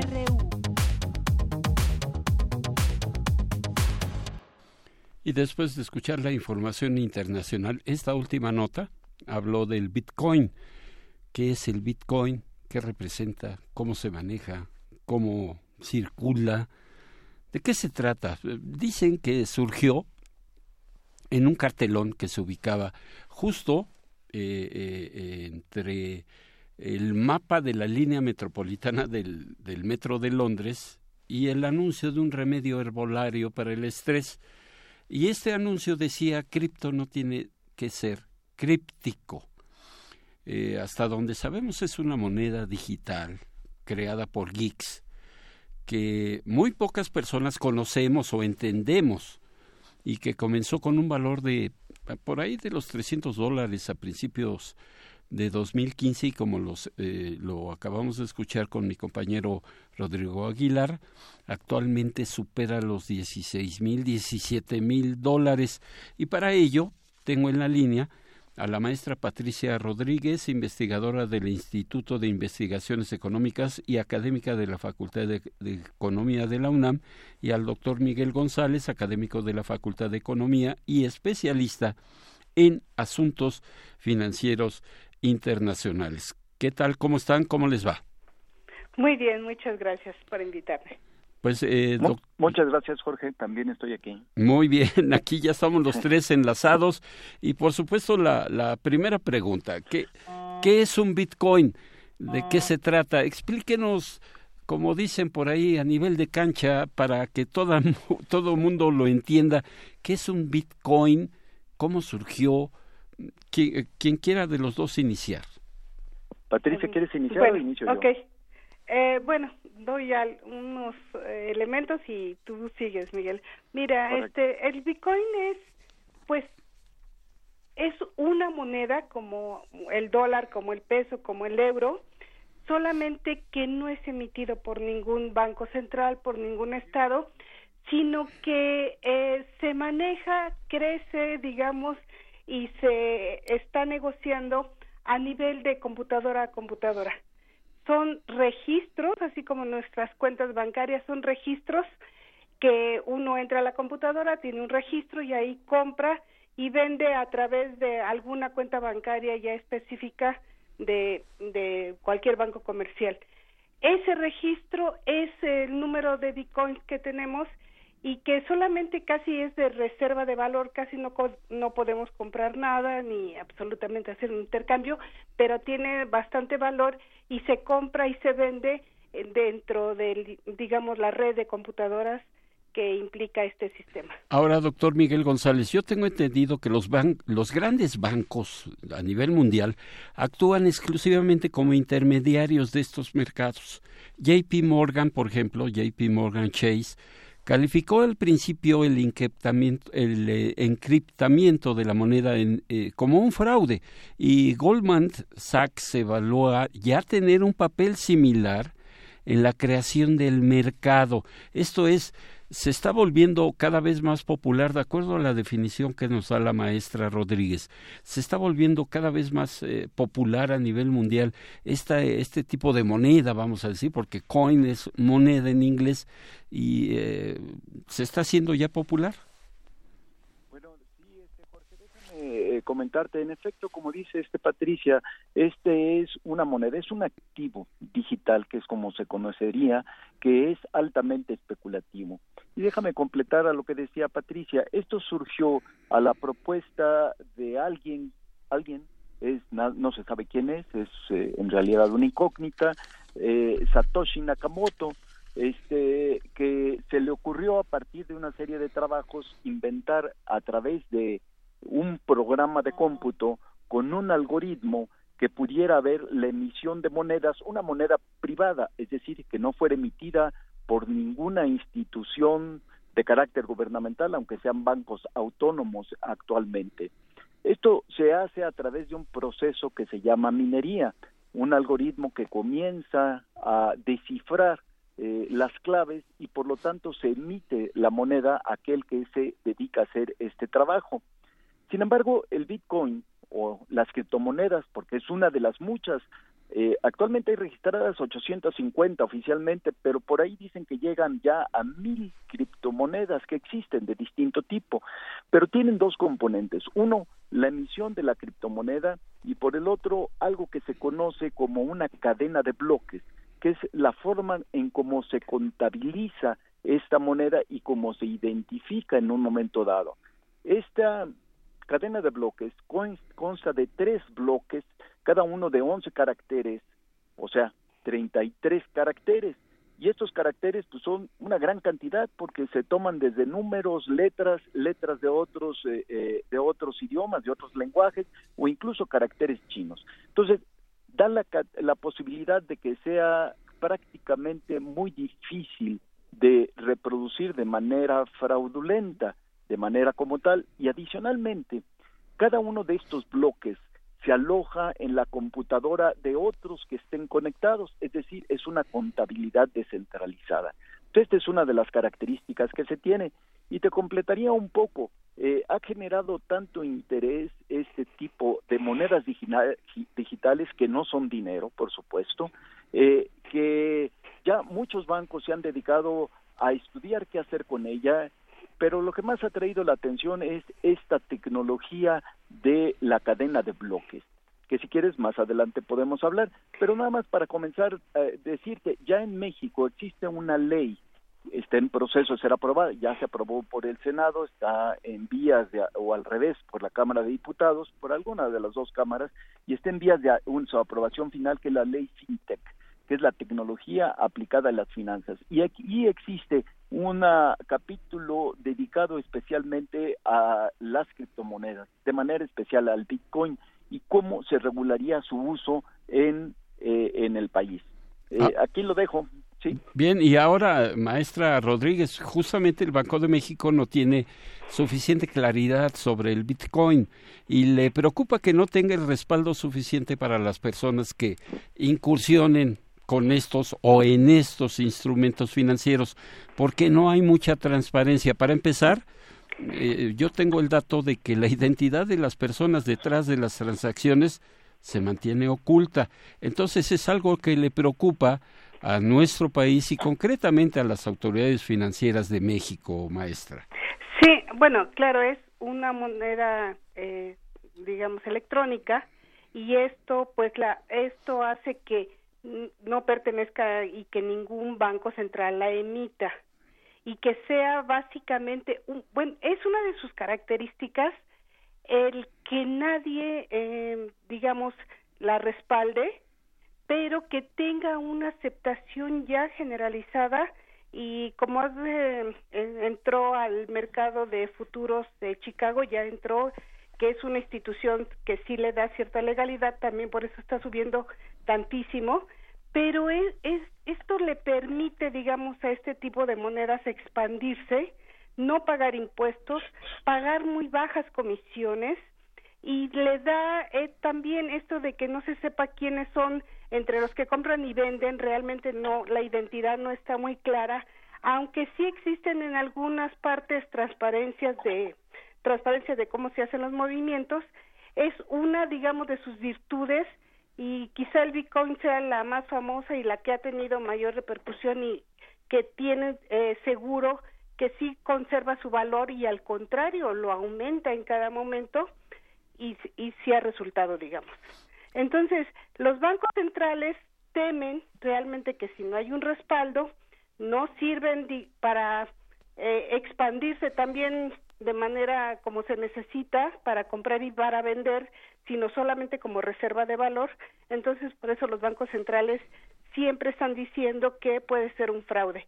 Pero el Bitcoin hasta este momento, ha, digo, tiene toda toda la fortaleza que ha demostrado, aunque puede ser una burbuja, todas, siempre los activos cuando crecen a estos niveles de 1400% en un año o algo así, siempre son burbujas especulativas y siempre van a caer, ¿no?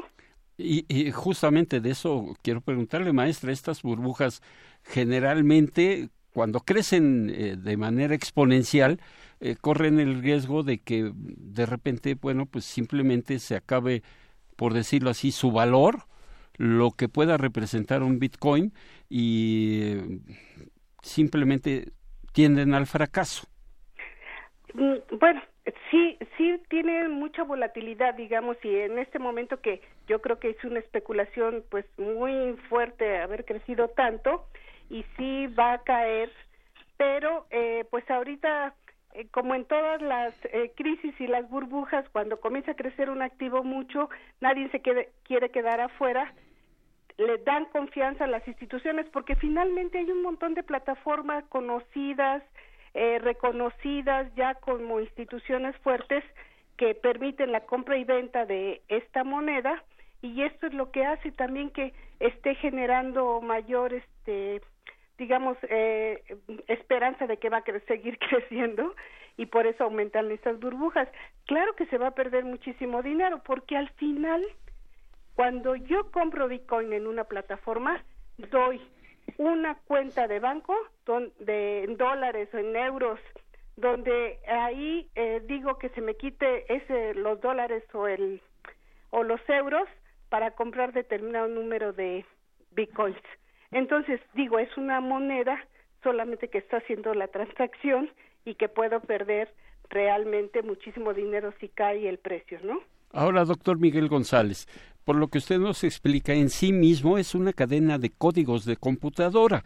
Eh, y estas computadoras que obtienen el derecho de hacerlo al resolver bueno, para hacer las transacciones son acertijos, por lo que yo entiendo, acertijos complejísimos, con todos los datos que usted me daba, que si una mayúscula, una minúscula, tantos números, hasta eh, símbolos chinos, en fin, y, los imitadores del Bitcoin, como por ejemplo el Ethereum, que se denominan como criptomonedas, eh, pues eh, también tienen esto, esta, esta base de datos llamados blockchain, y que pues hace cada vez más difícil el acceso a este tipo de información, doctor. Usted nos hablaba, dejó este tema en el tintero.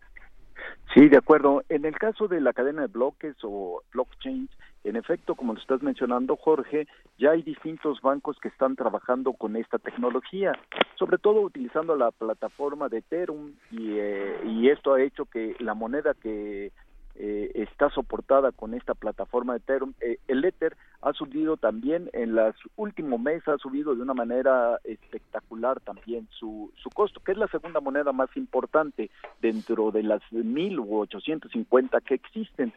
Allí lo que permiten y lo, el, el, impulsor de esto es eh, este banco VS, que es Unión de Bancos Suizos, pero en donde también están algunos bancos conocidos por nosotros, como es el caso de Santander en donde lo que tratan de utilizar es este, en inglés General Ledger, es un libro mayor de contabilidad para tener una, eh, una contabilidad descentralizada y más segura. Y esto lo que nos dicen es que les va a permitir en cuestión de minutos hacer las conciliaciones para hacer la compensación entre distintos usuarios de, de los servicios financieros. Esto lo que nos está permitiendo hacer es que se llegue a tener un servicio sin intermediarios. Esto significa que una persona puede hacer transacciones con otra persona sin necesidad de pasar por un banco.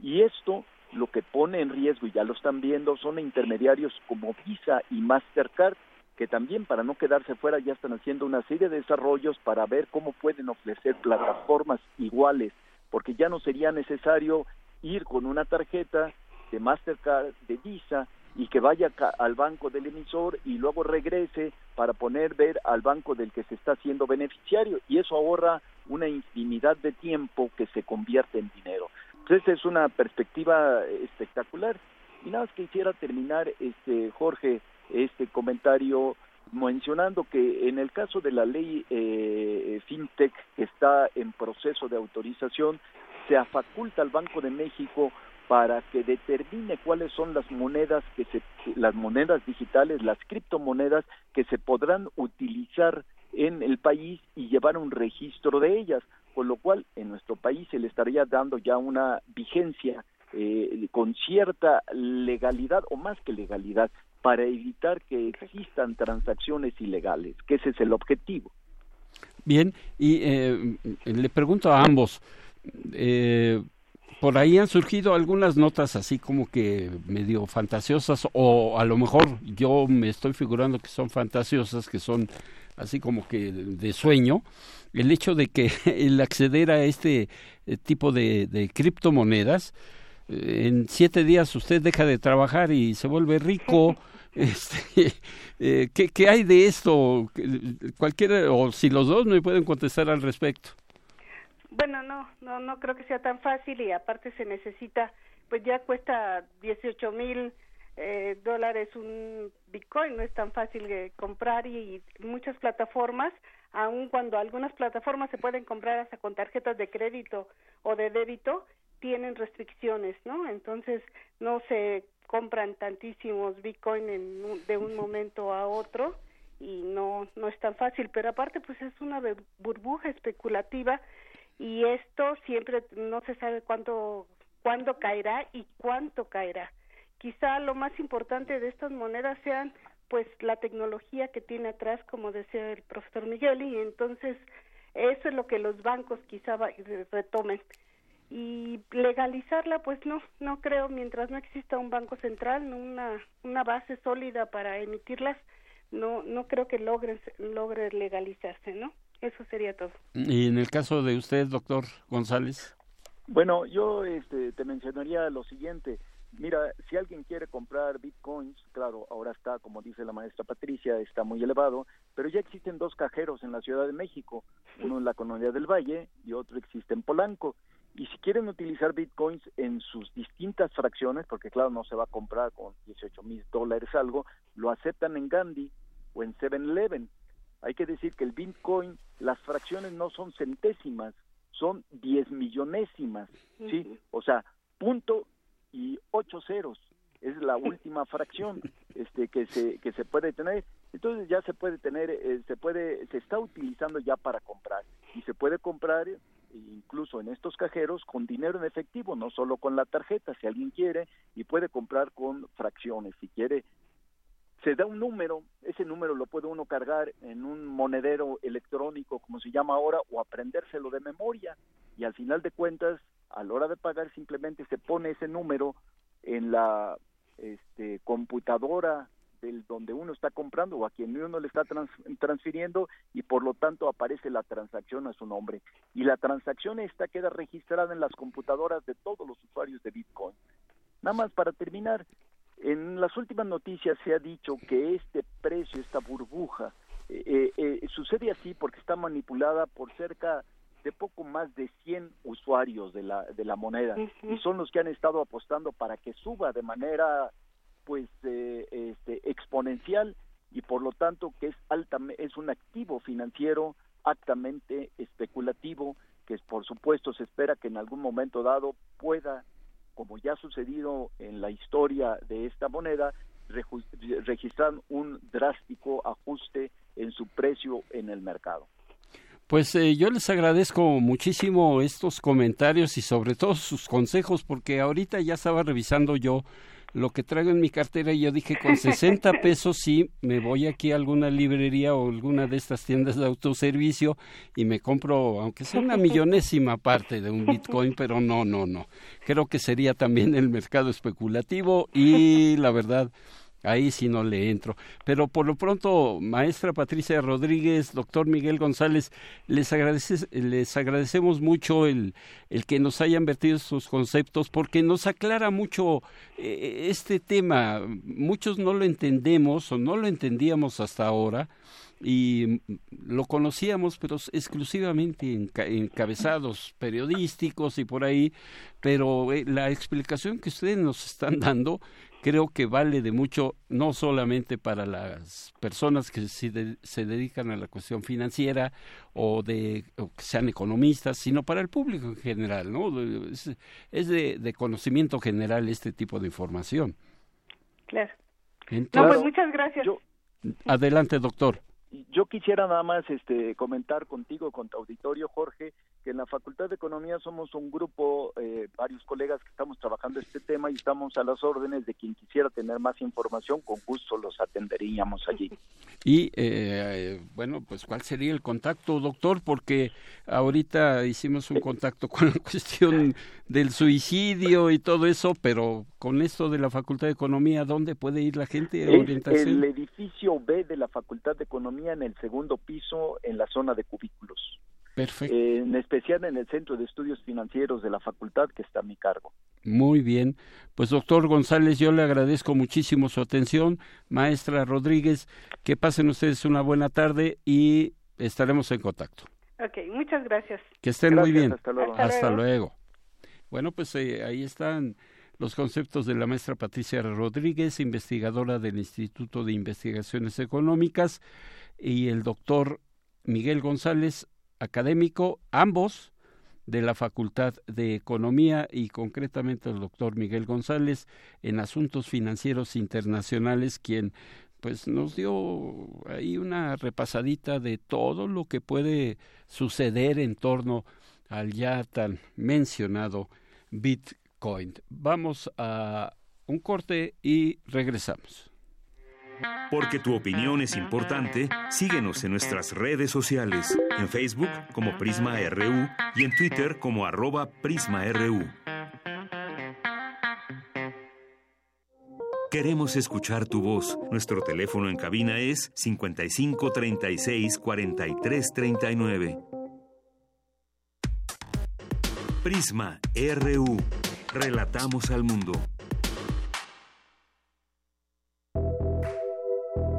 Colaboradores RU. Arte. Arte. Contactamos a Amanda de la Garza, quien es eh, colaboradora de este espacio y curadora adjunta del Museo Universitario de Arte Contemporáneo de la UNAM, y en esta ocasión nos hablará de este tema, la, la religiosidad en el arte y en específico los cuadros de Matías Goetz y sus intervenciones en iglesias. Amanda de la Garza, te escuchamos. Hola, ¿qué tal? Buenos días. Eh, pues miren, con este tema que traigo eh, el día de hoy, que es sobre el trabajo de este extraordinario pintor eh, Matías Geritz, que vivió en México y trabajó en colaboración con muchos otros artistas mexicanos en la segunda mitad del siglo XX y que es eh, quien ideó de alguna manera este museo muy bello que es parte de la red de museos de la UNAM, el Museo El Eco. Eh, bueno, eh, Matías Geritz eh, es un es un eh, escultor, arquitecto que desarrolla toda una serie de trabajos muy interesantes que precisamente rescatan este sentido religioso del arte. Mm, en ese sentido es que eh, en aquella época contravenía eh, en cierta medida el ideario eh, pues predominante del arte en aquella época que era el, el muralismo que pues el muralismo evidentemente eh, surgido de la revolución mexicana o de los idearios de la revolución mexicana pues tenía una postura digamos antirreligiosa o incluso eh, pues laica si se puede decir.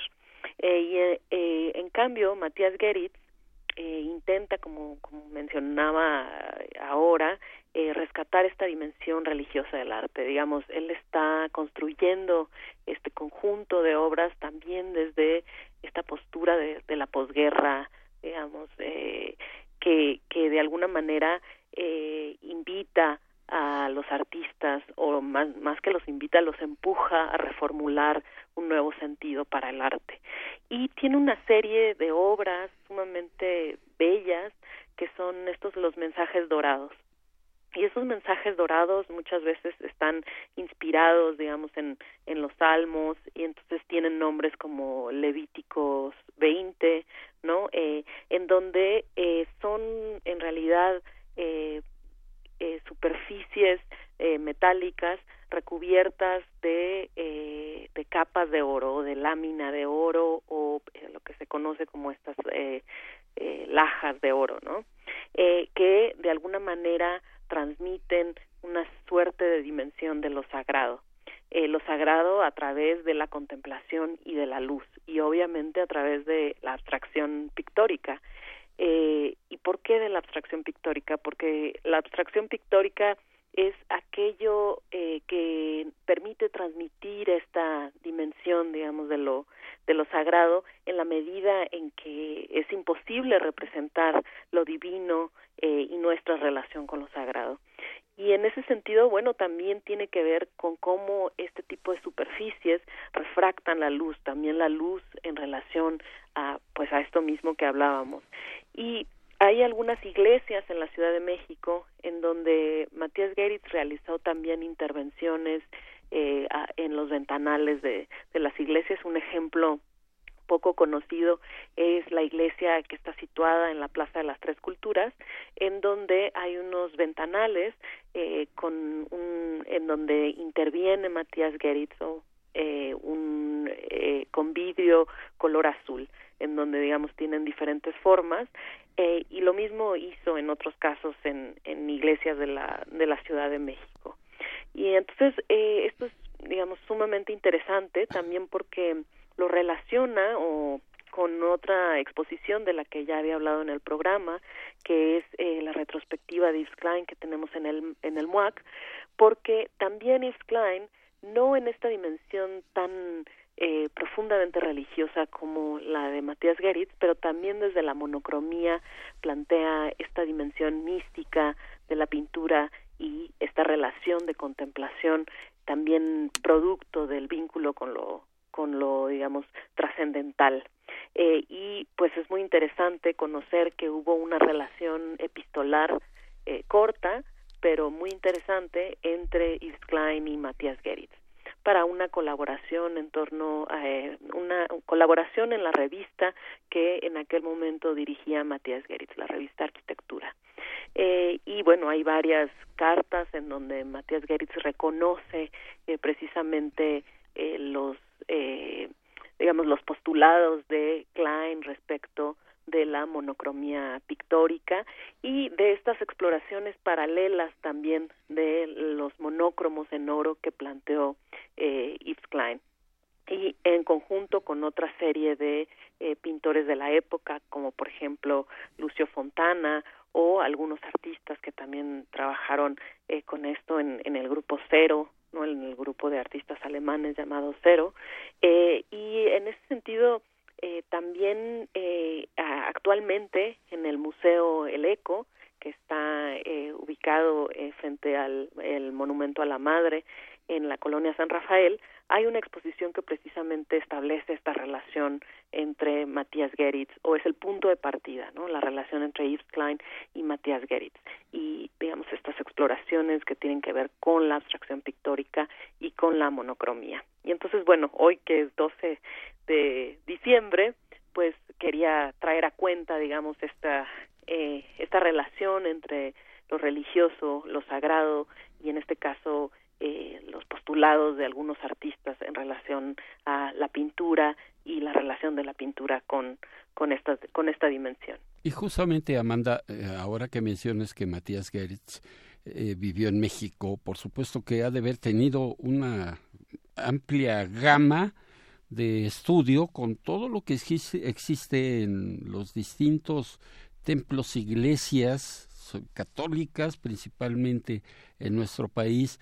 Y ahora, como, como es 12 de diciembre, esta muestra o este tipo museo que se encuentra en la Basílica de Guadalupe debió haber sido importante para él. Pues eh, yo creo que eh, pues el encuentro de Matías Geritz al llegar a México con todo este arte sacro digamos, eh, que, que inunda las iglesias de México con este arte barroco, digamos, eh, tan particular y tan valioso que tenemos, pues es precisamente algo que seguramente tuvo una enorme influencia en él, digamos, también es conocido el, el caso de, de su relación con el arquitecto Luis Barragán, eh, en donde Luis Barragán también, digamos, eh, parte, digamos, de su ideario arquitectónico estaba vinculado a sus propias creencias eh, religiosas eh, y en ese sentido, bueno, del caso que mencionas eh, de la basílica, pues evidentemente eh, eh, creo que, que también este el acervo, digamos, de arte sacro que está albergado ahí y el proyecto de, museo, pues eh, precisamente pues tiene o contiene eh, piezas invaluables de pues de este arte no hispano eh, del barroco mexicano, ¿no? Y, acabas de mencionar algo muy importante, Luis Barragán, un eh, arquitecto que eh, recientemente tuvo por ahí una exposición de este diamante fabricado o hecho en base a sus cenizas, parte de sus cenizas, y que provocó una gran polémica justamente aquí en Radio UNAM. Estuvimos transmitiendo estas mesas de discusión. Eh, él se declaraba abiertamente católico y por supuesto la relación con Matías Gertz debió haber sido eh, fructífera, vamos, cada uno en su en su campo, pero pero debió haber sido fructífera y por supuesto de, de muchos resultados, muchas eh, hasta descubrimientos podremos decirlo así, ¿no, Amanda? Así es, eh, yo creo que es una relación que, que además incidió, digamos, en toda una generación de, de artistas y que también, ah, digamos, le dio un, un paisaje urbano a la Ciudad de México. Eh, como ejemplo, digamos, característico de esta relación, pues están las torres de satélite, por ejemplo, ¿no? Así es. Eh, que inauguran, digamos, esta expansión de la ciudad hacia esta periferia urbana, a, los suburbios de en aquel entonces de la Ciudad de México y que de alguna manera transforman eh, el paisaje urbano de la ciudad. O, eh, también en la propuesta arquitectónica de Matías Geritz en el ECO, ¿no? Claro, ahí no hay una colaboración con Luis Barragán, pero en el caso de las torres de satélite sí, eh, en la medida en que ambos compartían esta dimensión de esta arquitectura emocional, de esta, esta arquitectura que te envuelve, digamos, y que despierta una serie de eh, sensibilidades no que van en contra de pues muchos de los postulados eh, digamos mecánicos racionalistas del funcionalismo arquitectónico. Pues Amanda, yo te agradezco muchísimo que hayas eh, compartido con nosotros esta religiosidad en el arte y en específico los cuadros de Matías Geretz y por lo pronto que seguimos en contacto y te lo agradezco nuevamente. Muchas gracias. Que estés muy bien. Hasta luego. Porque tu opinión es importante, síguenos en nuestras redes sociales, en Facebook como Prisma RU y en Twitter como arroba PrismaRU. Queremos escuchar tu voz. Nuestro teléfono en cabina es 55 36 43 39. Prisma RU. Relatamos al mundo. Bueno, pues eh, le agradecemos que haya estado con nosotros eh, aquí en la producción Rodrigo Aguilar, Ruth Salazar y eh, bueno, pues una, un grupo de colaboradores que estuvimos el día de hoy porque Radio UNAM no descansa. Hoy es día feriado en la UNAM, pero nosotros estamos aquí para servirle y para proporcionarle toda la información que haya surgido durante las dos horas que duró esta emisión. El día de mañana ya, por supuesto, aquí mi compañera Deyanira Morán, quien estará a cargo, como siempre, de este, de este noticiario, de esta revista eh, noticiosa y que pues eh, nos tendrá la actualidad de todos los temas que a usted se le ocurran o que de los o de los cuales quiera usted saber. Y lo dejo con música porque iniciamos con Frank Sinatra quien un día como hoy en 1915 nació. Y bueno pues escuchamos eh, primero Under My Skin debajo de mi de mi piel y ahora esta clásica también que han interpretado muchas personas pero en especial Frank Sinatra el tema de Nueva York. New York, New York, these vagabond shoes are longing to stray right through the very heart of it. New York,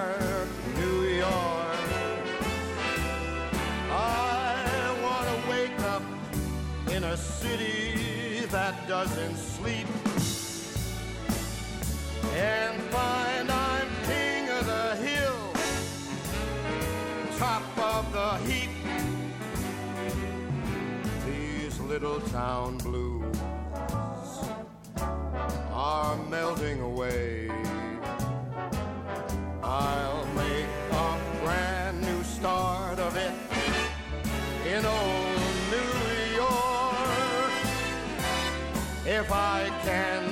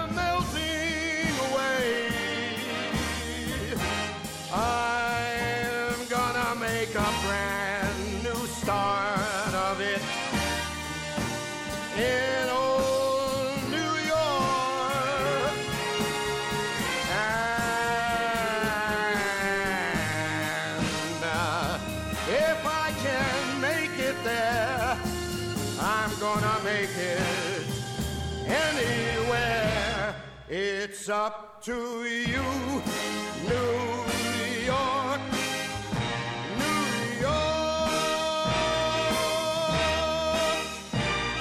New York.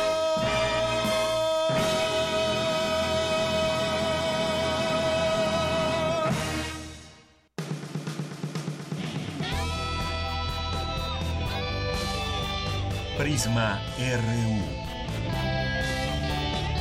Relatamos al mundo.